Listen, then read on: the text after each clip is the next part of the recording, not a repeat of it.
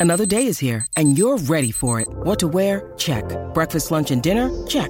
Planning for what's next and how to save for it? That's where Bank of America can help. For your financial to dos, Bank of America has experts ready to help get you closer to your goals. Get started at one of our local financial centers or 24-7 in our mobile banking app. Find a location near you at bankofamerica.com slash talk to us. What would you like the power to do? Mobile banking requires downloading the app and is only available for select devices. Message and data rates may apply. Bank of America and a member FDIC. When you need mealtime inspiration, it's worth shopping Kroger, where you'll find over 30,000 mouthwatering choices that excite your inner foodie. And no matter what tasty choice you make, you'll enjoy our everyday low prices, plus extra ways to save, like digital coupons worth over $600 each week. You can also save up to $1 off per gallon at the pump with fuel points. More savings and more inspiring flavors make shopping Kroger worth it every time. Kroger, fresh for everyone. Fuel restrictions apply.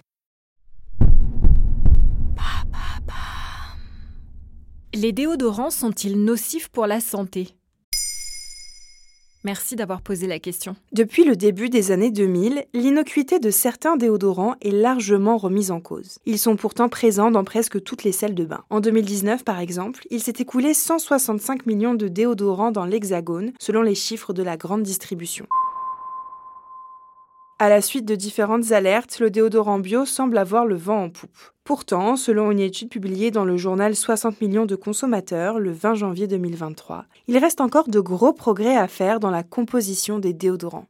C'est-à-dire Selon les journalistes qui ont mené l'enquête, les déodorants comportent encore trop d'ingrédients nocifs. Pour le constater, ils ont étudié la composition de 22 déodorants vendus en grande surface. Parmi eux, 8 références certifiées bio, principalement des formats billes, des aérosols, dont un format compressé, et 3 références pour jeunes ados.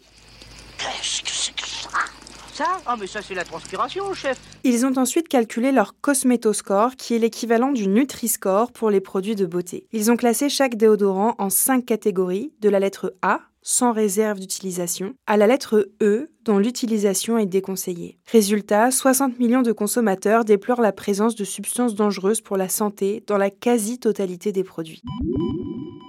On peut lire sur leur site internet ni la certification bio, ni la jeune cible ne garantissent des produits exempts de substances irritantes ou autrement problématiques. Quelles sont les substances qui posent problème Principalement les sels d'aluminium et l'alcool qui agressent la peau fraîchement rasée ou épilée. Les sels d'aluminium sont suspectés d'être des perturbateurs endocriniens avec de possibles effets cancérigènes. Comme l'indiquent 60 millions de consommateurs, sur la plupart des produits, le taux d'aluminium n'étant pas indiqué, il est impossible de savoir quel produit en contient le plus. Le débat autour des sels d'aluminium est encore ouvert. En 2021, une étude suisse a constaté que le métal pouvait provoquer une instabilité génomique dans des cellules typiques des cancers chez les hamsters. En 2020, le Comité scientifique pour la sécurité des consommateurs a conclu, lui, qu'il n'existait pas de preuve de lien entre les deux. Selon le comité, il n'existe pas de danger si la concentration reste inférieure à 10,6% pour les sprays et 6,25% pour les autres formes. De son côté, l'Agence nationale de sécurité du médicament recommande de ne pas utiliser ce produit juste après le rasage ou en cas de lésion de la peau de type microcoupure. On parle beaucoup de la pierre d'Alain comme alternative naturelle. Est-ce que ça, c'est aussi efficace qu'un déodorant? La pierre d'Alain présente en effet des avantages à condition de bien la choisir.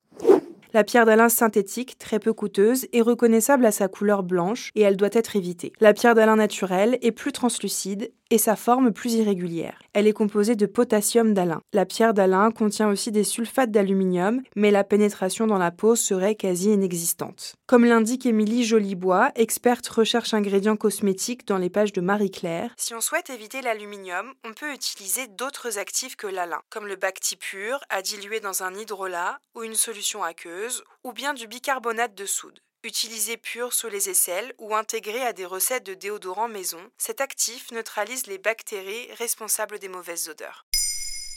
Maintenant, vous savez, un épisode écrit et réalisé par Olivia Villamy. Ce podcast est disponible sur toutes les plateformes audio. Et si cet épisode vous a plu, n'hésitez pas à laisser des commentaires ou des étoiles sur vos applis de podcast préférés.